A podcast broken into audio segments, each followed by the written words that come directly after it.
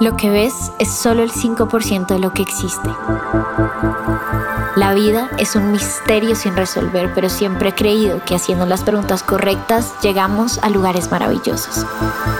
Soy Mapa, bienvenido a Tocando el Cielo Podcast.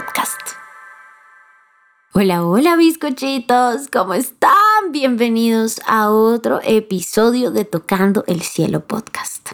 Como siempre, es un placer, es un honor para mí poderlos acompañar en otro domingo de reflexión. Bueno, para los que no saben, para los que no se han enterado, yo estoy haciendo un en vivo todos los domingos a las 7 y media de la noche por Instagram. En esos en vivos meditamos, pero también charlamos un ratico. En esos en vivos eh, hacemos una pequeña reflexión. No, no duran mucho, los en vivos duran solamente media hora. ¿Por qué? Porque a las 8 empieza Masterchef. Y pues, hijos, hay que ir a ver Masterchef. Pero en esos en vivos, como les digo, reflexionamos un poquito y meditamos juntos un ratico. En el domingo pasado les conté una historia que hoy también les quiero compartir de algo muy curioso que me pasó la semana pasada. Imagínense que si, si son juiciosos escuchando el podcast, si les gusta, saben que hay un episodio que se llama Promesas Milagrosas, que pues básicamente es un episodio donde les cuento lo importante que es aprender a hacernos promesas a nosotros mismos. Y a raíz de ese episodio yo traje unos anillitos mmm, que tienen la piedrita de la luna y que están pensados para ser ese símbolo de una promesa milagrosa. Básicamente esos anillos traen las instrucciones para que tú puedas hacerte una promesa milagrosa y que pues cuando veas el anillo naturalmente tengas la oportunidad de acordarte de tu promesa. Me quedaban los últimos anillos y decidí ofrecer una masterclass chiquita, gratuita, para enseñarles a hacer su promesa milagrosa. Se inscribieron a esa masterclass como 30 personas, más o menos, ¿cierto? Entonces, bueno, llego yo el sábado de la masterclass, feliz y contenta. Obviamente les dije a ellas que pues las que no pudieran estar de manera presencial, pues podían, yo, les mandaba la grabación, ¿cierto? Sin problema. Entonces llego yo a la masterclass emocionada y feliz y adivinen qué, nadie llegó. ¿What? Y yo dije, ¿será que pasó algo con el correo? ¿Será que la embarré yo? ¿Será que, no sé, me equivoqué y mandé el link al lugar equivocado y está por allá refundido en el ciberespacio? Pues no. Lo que pasó fue que muchas personas se confiaron de que la clase iba a quedar grabada y pues simplemente dijeron, bueno, pues queda grabada, la veo después.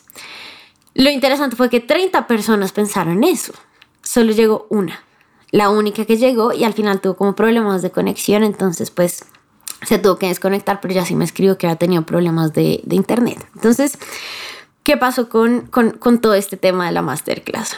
Fue un momento maravilloso de reflexión. Me pareció muy chistoso, o sea, lejos como de, de, de estresarme, de frustrarme, me pareció muy curioso, como antropológicamente hablando. que todas las personas que se han inscrito a la masterclass hayan decidido como decir, bueno, la veo después. A lo mejor muchas eh, sí tenían algo que hacer, pero yo creo que la gran mayoría simplemente saben como que la clase era un sábado a las 10, incluso una amiga mía me dijo, pues es que es muy temprano, yo veo la grabación. Pero bueno, eso que pasó el sábado me hizo reflexionar mucho sobre el compromiso que tenemos con nosotros mismos. Y una de las secuelas más grandes que yo siento que nos dejó esta pandemia, que yo siento que nos dejó la virtualidad, es que ahora todo se puede ver después. Ahora todo puede ser después. Tengo una clase, la veo después. Tengo una reunión, grábenla y yo la escucho después. Tengo que hacer algo, no importa, lo hago de manera virtual después. Después, después, después. Y entonces ahora, a lo mejor a ustedes les ha pasado, pues en este después uno tiene la oportunidad de simplemente meterse a 30 mil cursos, así se superpongan los horarios, porque igual alguna de las dos las puedo ver después. Y también si la clase es a las 7, pero a las 7 estoy como cansado. O a las 7 quiero irme a comer con mi amiga. O quiero acostarme a dormir con mis gatos. Pues no pasa nada, no pasa nada porque la veo después. Y no me naturalmente he hecho esto también. Yo también viví la pandemia y para mí la pandemia fue muy difícil porque yo no termino de acostumbrarme a la virtualidad y eso que siempre he trabajado de manera virtual, pero no así. No me acostumbro a no tener que ver a la gente en muchos días. Y la cosa es que hay muchas personas que quieren que alguien se comprometa con ellas. Entonces, quiero un novio que se comprometa conmigo, quiero un jefe que se comprometa con mi crecimiento, quiero amigos de verdad que se comprometan con mis emociones, que estén aquí para mí siempre. Y cuando uno va a ver, pues la verdadera pregunta es si tú estás realmente comprometido con tu vida, si tú realmente estás dispuesto a hacer sacrificios por tu vida, porque dejar un poco la virtualidad y empezar a conectarnos en vivo. Por eso me gustan los en vivos de Instagram, porque te conectas o no te conectas. Y si no te conectas, te lo perdiste, porque yo no grabo los en vivos. Cuando no tenemos que ir en vivo a las cosas, pues no tenemos nada que sacrificar.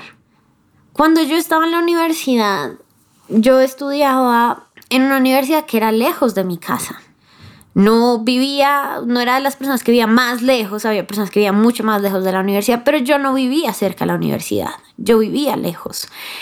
Ir a la universidad me implicaba coger un bus, me implicaba coger trancón, me implicaba levantarme temprano, me implicaba esperar si lograba algún día irme en algún carro que me prestaran de pico y placa en mi casa, pues me implicaba madrugar, llegar a las 6 de la mañana a la universidad y esperar hasta las 8 para irme.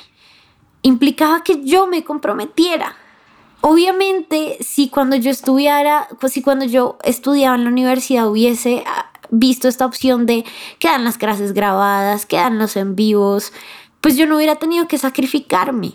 No hubiera tenido que montarme en un bus todos los días, no hubiera tenido que exponerme a que me robaran, exponerme a que me pasara algo, no hubiera tenido que esperar huecos eternos de cinco horas, seis horas, hasta ocho horas en la universidad esperando a la siguiente clase. Pero ¿saben qué? El sacrificio te forma y hemos perdido el valor del sacrificio. Y ojo, yo no lo estoy viendo desde un lugar religioso de arrepiéntete de tus pecados y sacrifícate. No, no, no, no, no. Es que no es sacrificarse por nadie, es sacrificarse por tu bienestar, por esas cosas que te hacen bien, por esas cosas que tú sabes que te van a hacer crecer. Pero claro, parte de madurar en la vida y a pesar de estos años que igual siento que nos han enseñado cosas maravillosas, pues llega un momento en la vida en el que tú tienes que entender que la vida es en vivo no está grabada. La vida no la puedes vivir mañana, no la puedes ver mañana. La vida está en vivo y en directo. Está en la presencialidad.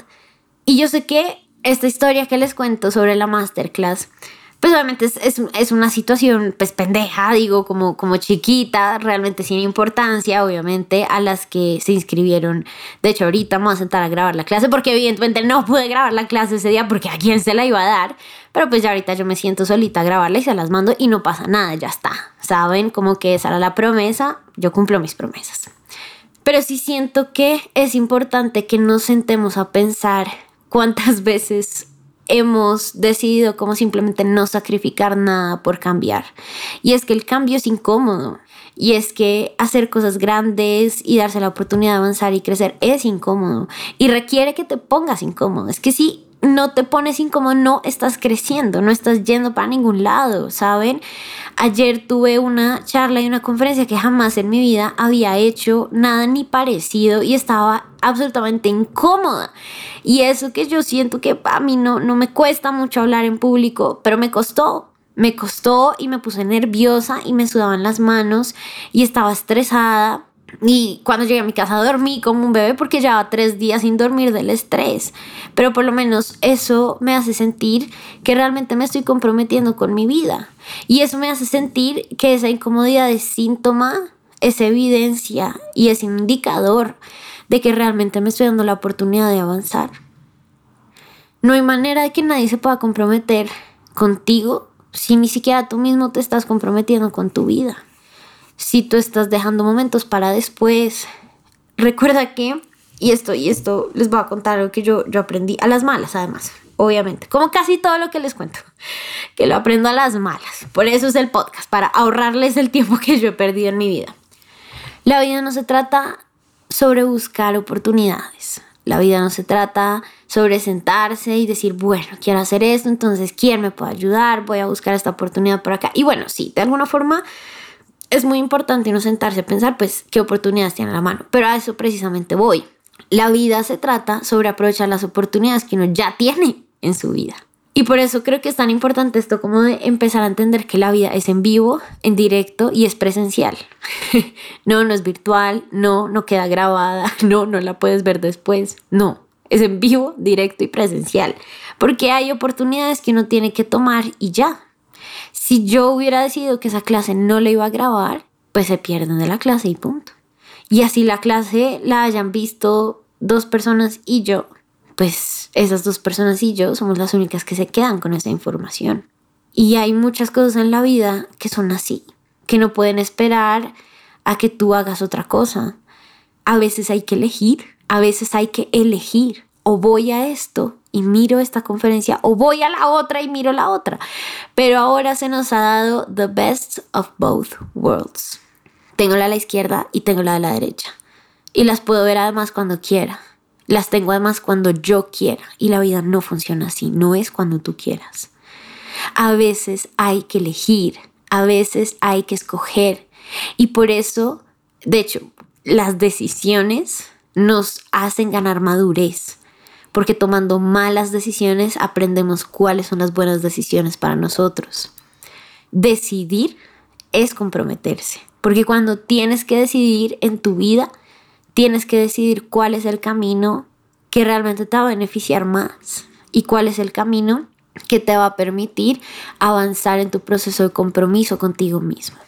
Como les decía, y esto, si no estoy mal, creo que lo hablé en el podcast, que si no lo han escuchado, los invito a que lo escuchen, de una pola charladita, que también lo encuentran aquí en Spotify, en Apple Podcast y en Deezer mm, donde precisamente les contaba que nadie puede comprometerse contigo en una relación si ni siquiera tú estás comprometido con tu vida. Y la semana pasada tuve una sesión con una niña que hicimos como una sesión de, de, tarot y de runas. Y para esa sesión yo les pido que traigan como una situación de la que quieran hablar, ¿cierto? Una situación que quieran entender, que quieran comprender, que quieran sanar. Y ella a la sesión trajo el tema de las relaciones de pareja y me decía, fue pucha, como que siento que le tengo miedo al compromiso, siento que como que no me salen bien mis relaciones. Y entonces yo le decía, bueno, pero tú qué quieres? O sea, ¿qué es lo que tú quieres para ti? Y ella me decía, no, mapa, mira, yo quiero, yo quiero compartir mi vida con alguien. Yo quiero compartir mi vida con alguien. Yo quiero tener un compañero. Ok, perfecto, maravilloso. Cuéntame si estás a gusto, en paz y tranquila con la vida que tú has construido. Y se queda mirándome. Y ya hemos tenido sesiones antes, entonces pues ya, ya, ya nos reímos juntas. Y me decía, mapa, salta de mi cabeza. Yo le decía, corazón, lo que pasa es que cuando uno no está viviendo la vida que quiere vivir, cuando uno no ha tomado decisiones que le generan a uno paz, ¿cierto? Cuando uno no está conforme con lo que ha construido, pues mi hija, al final, ¿qué es lo que vas a compartir? Si tanto quieres compartir tu vida con alguien, pues la verdadera pregunta sería, pues, ¿qué es lo que vas a compartir? ¿El trabajo que odias? la mala relación que tienes con tu familia, los amigos falsos que has mantenido en tu vida por una fachada. ¿Qué es lo que quieres compartir? Acuérdense, y les digo mucho esto, que parte de madurar en la vida implica entender que uno no es pedirle y pedirle, pedirle a la gente, sino realmente sentarse a pensar qué tengo yo para ofrecer, qué tengo yo para darte a ti. Y esto me da el pie para hablarles sobre algo que es muy importante. Y es la diferencia entre la autoestima y el autorrespeto. Siento que se ha vuelto muy popular el amor propio y mejora tu autoestima y chan y plan, pero si yo te pregunto qué es autoestima, ¿qué me responderías además de amor propio? No, miércoles, pues ni idea, mapa, no sé. Es que ni yo sé qué decirles. Saben, como que ni siquiera para mí es claro qué es lo que sería autoestima. Pero entonces hace poquito entendí otro concepto que ya había escuchado antes que es autorrespeto. Y para mí el autorrespeto sí es el que debemos fomentar a nivel social y creo que sí es el que debemos fomentar y construir todos los días en nuestra vida, ¿ok? El autoestima es como, como un unicornio rosado, como que uno, uno habla de él, cree que lo conoce, cree que lo entiende, pero nunca ha visto uno. nunca ha visto realmente qué es autoestima, ¿cierto? Pero el autorrespeto para mí es clave porque el autorrespeto es la reputación que tú tienes contigo misma. El autorrespeto es preguntarte si has respetado tus decisiones, si has respetado tu corazón, si has respetado tus valores, si no has estado vendiéndolos por ahí por afán o por cumplirle a la sociedad. El autorrespeto en temas de reputaciones, pues preguntarte si tú eres una persona en la que se puede confiar, ¿cierto? Si tú realmente, como hablamos en otros episodios, haces lo que dices que vas a hacer. Realmente para tener una buena relación con uno mismo, se los juro, ensayen y verán y me cuentan por Instagram cómo les fue, pero para tener una buena relación con uno mismo, uno no tiene que cambiar todo de uno, saben que tiene que hacer uno cumplirse, cumplirse y ya. Solo tiene que cumplirse las promesas que se hizo, las metas que tiene. Y fíjense que traten de pensar en los últimos cinco años de su vida. Estamos 2022, traten de pensar por ahí hacia el 2017. Y piensen los años nuevos. Y si quieren, vayan a Facebook, a Instagram, a sus fotos del celular que les puede ayudar como a recordar que vino ese año, ¿no? Que, fue de ese año. Y traten de pensar cómo fueron los años nuevos, cómo fue enero de todos esos años. Y dense cuenta de que la más, o sea, uno va perdiendo autoestima a medida que envejece en la vida. Porque a medida que pasan los años, uno se promete y se promete y se promete y se promete cosas que uno no cumple, que uno no cumple, que uno no hace. Básicamente hay años, paquetes de años enteros en los que los propósitos de ese, año son el reciclaje de los años pasados. Son todas esas cosas que uno no hizo los años pasados y que entre otras se van acumulando y se van acumulando y se van acumulando y evidentemente empiezan a generar más estrés y más frustración porque antes querías hacer tres cosas pero ahora tienes tres cosas por tres años que han pasado y tienes de la nada y de repente nueve cosas por hacer en un año. ¿A qué horas lo vas a hacer? Pues nunca, jamás. El autoestima no te lo quiebra un exnovio que te maltrató. El autoestima no te lo quita tu jefe que te regañó por un trabajo que no hiciste como él quería que se hiciera. El autoestima no se maltrata con una imagen física que no te, que no te gusta de ti mismo. El autoestima realmente se rompe cuando tú no tienes autorrespeto, cuando tú no te cumples. Ya te aseguro que a lo mejor así, por ejemplo, tengas una meta de bajar de peso o de subir de peso, qué sé yo.